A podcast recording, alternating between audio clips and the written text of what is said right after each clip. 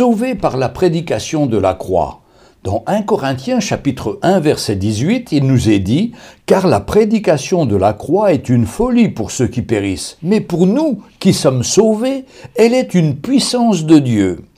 S'il y a bien une prédication qui devrait être considérée de la plus haute importance pour un chrétien et pour une Église, c'est bien celle de la croix. Celle-ci est une puissance de Dieu pour sauver ceux qui sont sauvés. Notez bien que Paul affirme qu'elle est une puissance de Dieu pour nous qui sommes sauvés.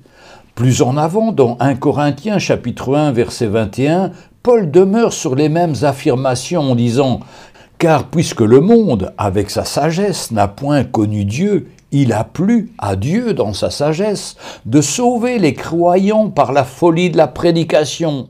Ici, l'apôtre parle de sauver les croyants. N'est-ce pas étrange, puisque les croyants sont déjà sauvés? En fait, cela nous montre que si nous sommes déjà sauvés par la grâce, par le moyen de la foi, l'œuvre de notre salut ne fait que commencer à notre nouvelle naissance.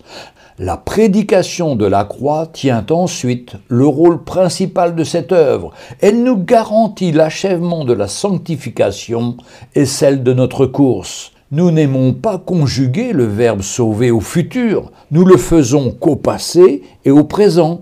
Pourtant, les Écritures le font bien à notre place. Regardez par exemple ce verset dans 1 Timothée chapitre 4 verset 16.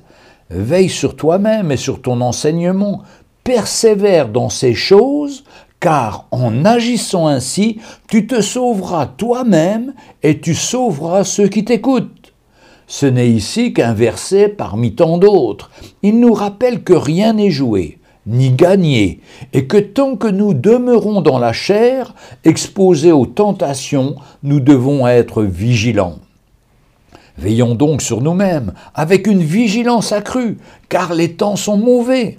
Accueillons les cœurs grands ouverts le message de la croix. C'est une puissance de Dieu pour nous sauver, nous les croyants. C'est grâce à cette prédication que l'apôtre Paul dit en 1 Pierre chapitre 1 verset 5, À vous qui, par la puissance de Dieu, êtes gardés par la foi pour le salut prêt à être révélé dans les derniers temps.